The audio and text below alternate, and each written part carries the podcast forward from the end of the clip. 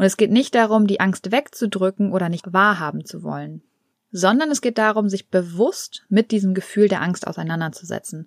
Und die meisten Gefühle bleiben circa 90 Sekunden. Ja, nicht länger als 90 Sekunden. Und dann gehen sie von alleine wieder. Außer, und das ist jetzt der wichtige Punkt, außer wir halten durch unsere Gedanken an ihnen fest und dann können sie ewig bleiben. Hallo und herzlich willkommen bei deinem Kugelzeit Coaching Podcast. Der Podcast für deine glückliche und gelassene Schwangerschaft. Mein Name ist Jill Bayer. Ich bin Psychologin, Resilienztrainerin und Mindset Coach und ich freue mich sehr, dass du wieder mit dabei bist. In der heutigen Folge geht es darum, wie du deine Ängste überwinden kannst. Es wird darum gehen, was viel besser funktioniert, als deine Ängste verdrängen oder nicht wahrhaben zu wollen. Und ich teile ein persönliches Beispiel von mir, um die Methode, die ich dir in dieser Folge an die Hand geben werde, zu verdeutlichen. Ich wünsche dir ganz viel Freude beim Hören und Umsetzen der Infos. Bevor wir gleich mit der neuen Folge loslegen, ein ganz kurzer Hinweis. Wenn du Lust hast, ganz nah mit mir zusammen an deinen Themen zu arbeiten, wenn du mich zwei Monate lang als deinen Coach haben möchtest und mit vielen anderen Schwangeren gemeinsam an deinem Mindset arbeiten möchtest um mit Leichtigkeit und Vertrauen durch deine Schwangerschaft zu gehen, dann sei unbedingt dabei, wenn sich die Tore für die Anmeldung zu meinem achtwöchigen Live-Coaching öffnen. Trag dich super gerne in meinen Newsletter unter kugelzeitcoaching.de ein, um keine Infos zu verpassen, wenn es soweit ist und du dich anmelden kannst. Das Live-Coaching wird online stattfinden. Das heißt, ganz egal, wo du dich befindest auf der Welt, du kannst dabei sein und ich freue mich, dich im September begrüßen zu dürfen. Und damit du jetzt schon einen Vorgeschmack bekommst, starten wir jetzt direkt mit der neuen Folge. Ganz viel Spaß dabei. Heute geht es darum, wie du es schaffst, deine Ängste zu überwinden, und zwar genauer gesagt, indem du sie dir anschaust und dich ihnen aussetzt. Die Methode, die ich dir heute dafür nenne, stammt von Dr. Daniel David. Er ist unter anderem Professor an der Mount Sinai School of Medicine in New York und hat drei Wege beschrieben, wie man mit wiederkehrenden Ängsten umgehen kann, um sich weniger von ihnen beeinflussen zu lassen. In den letzten beiden Podcast-Folgen habe ich darüber gesprochen, wie du die Intensität deiner Ängste verringern kannst. Das heißt, du fühlst dich direkt in der Situation, in der du Angst hast, besser wenn dich die Methode dazu interessiert, beziehungsweise die zwei Methoden, dann hör gerne mal in die vorletzte Podcast-Folge rein. In der letzten Folge habe ich darüber gesprochen, wie du die Qualität deiner eigenen Erfahrungen oder Gefühle verändern kannst. Das heißt, es geht darum, wie du eine dysfunktionale Angst in gesunde Besorgnis umwandelst. Und weil Dr. David noch einen dritten Weg aufgezeigt hat, beleuchten wir heute, wie du dich bei diesem Weg direkt mit deinen Ängsten auseinandersetzt, ohne von ihnen überrumpelt zu werden. Wichtig wie immer, Hör dir den Podcast bitte nicht einfach nur an, sondern wende die Methoden auch wirklich, wirklich an. Und im besten Falle sogar, wenn du gerade akut gestresst bist, wenn du akut dir Sorgen machst oder eben wenn du akut Angst hast. Weil ohne dein aktives Tun, also wenn du keine Verantwortung übernimmst und nicht ins Handeln kommst, dann wird dir auch die allerbeste Methode der Welt leider nichts helfen, weil du den Mehrwert von dieser Methode nicht spürst. Und diesen Mehrwert wünsche ich mir aber sehr, sehr, sehr, sehr doll für dich. So, und damit lass uns direkt starten. Wie schaffst du es, dich direkt mit deinen Ängsten auseinanderzusetzen, ohne dass du in deine übliche Kampf- oder Fluchtreaktion gerätst? Wenn du es nämlich hinbekommst, deine Angst ins Auge zu blicken, ohne deine typischen Angstreaktionen wahrzunehmen, bist du einen enormen Schritt in Richtung Vertrauen in dich selbst weiter, weil du Selbstwirksamkeit erfährst. Das heißt, du merkst am eigenen Leib, dass du deine Angst überwinden kannst. Und Dr. David bringt das Beispiel von einer Person, die eine Schlangenphobie hat. Was sollte eine solche Person jetzt tun? Sie sollte in den Zoo gehen und durch genügend Abstand eine Schlange beobachten. Eben mit so viel Abstand, dass die Person sich noch sicher fühlt und vielleicht sogar auch wohl fühlt. Und dann nähert sie sich Schritt für Schritt dieser Schlange. Und es ist egal, wie groß diese Schritte sind. Wichtig ist, dass alles langsam und so passiert, dass die Person zwar leichte, aber eben keine starke Angst spürt.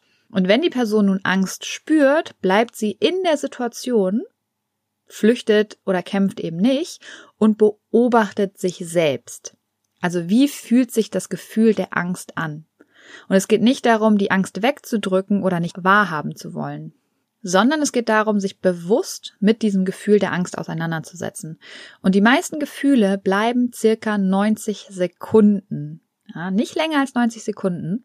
Und dann gehen sie von alleine wieder. Außer, und das ist jetzt der wichtige Punkt, außer wir halten durch unsere Gedanken an ihnen fest und dann können sie ewig bleiben. Ich bringe nachher ein Beispiel, da hat mich die Angst wirklich 15 Jahre begleitet. Und das nur, weil ich immer wieder gedanklich diese Angst festgehalten habe.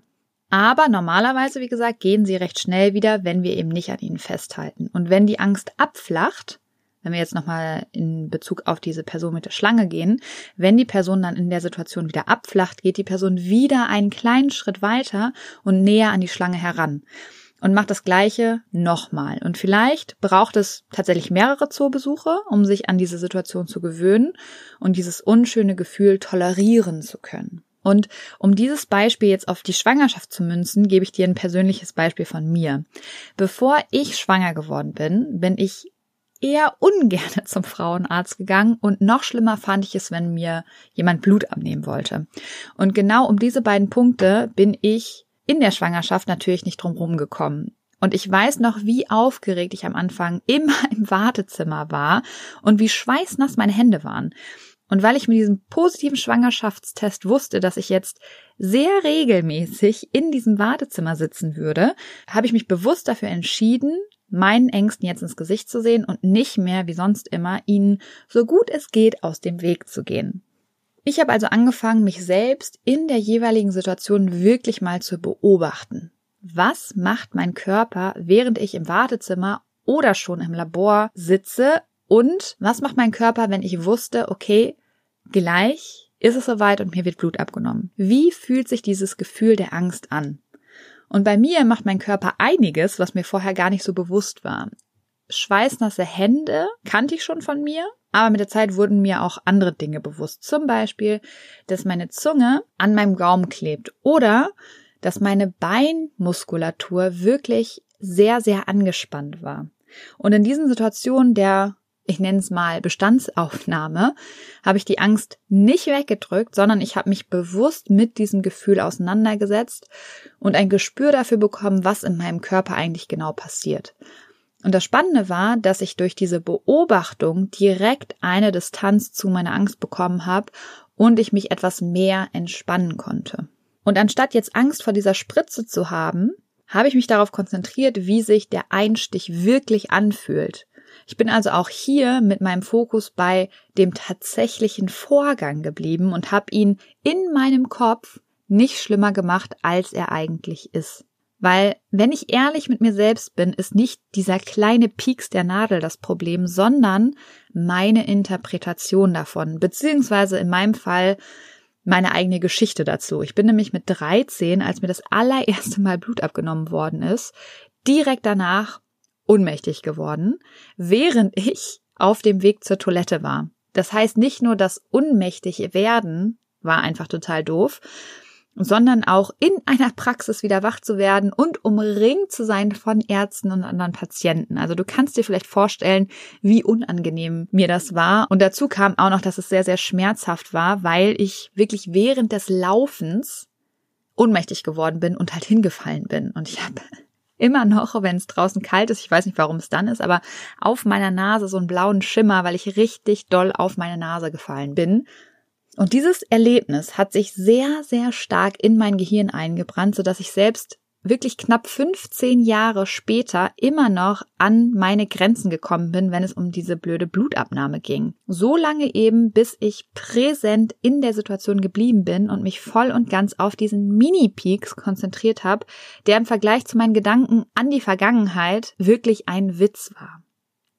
Und indem ich mich dieser Situation mehrere Male während der Schwangerschaft ausgesetzt habe, konnte ich von Mal zu Mal besser damit umgehen, weil ich gemerkt habe, dass ich diese Angst tatsächlich überwinden kann, wenn ich sie eben angucke und annehme und nicht, indem ich sie wegdränge oder vor der Situation fliehen möchte oder eben gedanklich alles viel, viel schlimmer mache. Und dieses gedankliche Schlimmermachen passiert ja ganz oft unbewusst. Deswegen ist es auch so wichtig, in der Situation zu bleiben und dann auch mal auf die Metaebene zu gehen und zu fragen, okay, wo sind denn meine Gedanken gerade? Warum habe ich denn hier jetzt gerade so große Angst oder warum mache ich mir so viele Sorgen? Und jetzt bist du dran. Überleg gerne mal, was dich stresst, beziehungsweise wovor du Angst hast oder ob du dich langsam und Schritt für Schritt an diese Angst oder auch Sorge annähern kannst, damit du dich nicht mehr so ausgeliefert fühlst, beziehungsweise, um es positiv zu formulieren, damit du deine Selbstwirksamkeit am eigenen Leib spüren kannst und eben merkst, dass du alles erreichen kannst, was du möchtest. In diesem Sinne, auf ein schönes Bauchgefühl, ich glaube an dich und du solltest es auch tun. Deine Jill. Danke, dass du dir diese Folge angehört hast und dir die Zeit nimmst, in dich selbst zu investieren, um besser mit Stress und deinen Sorgen und Ängsten umzugehen. Wenn dir der Podcast gefällt, dann würde ich mich sehr über eine Bewertung oder eine kurze Rezension bei iTunes freuen damit noch mehr Schwangere von den Infos hier profitieren können und dadurch eben eine wirklich gelassene und glückliche Schwangerschaft erleben können. Falls du Kugelzeit Coaching noch nicht abonniert hast, kannst du das natürlich auch sehr gerne tun, weil auch damit hilfst du mir, noch mehr Schwangere zu erreichen. Und wenn du eine Freundin hast, die gerade schwanger ist oder gerne schwanger werden möchte, dann freue ich mich natürlich umso mehr, wenn du ihr von diesem Podcast erzählst und ihn weiterempfiehlst. Wenn du generell mehr über meine Workshops, Coachings oder auch über mich erfahren möchtest, dann schau gerne bei meiner Homepage unter kugelzeitcoaching.de oder bei Instagram vorbei. Und wenn du schon mal bei Instagram bist, dann schreib mir doch sehr gerne, wie dir die aktuelle Folge gefallen hat. Was nimmst du für dich mit? Und wenn du weitere Themen hast, die hier im Podcast besprochen werden sollen, melde dich auch sehr gerne, damit ich weiß, was dich wirklich interessiert. Wenn du magst, hören wir uns nächste Woche wieder. Bis dahin auf ein schönes Bauchgefühl. Ich glaube an dich und du solltest es auch tun. Deine Jill.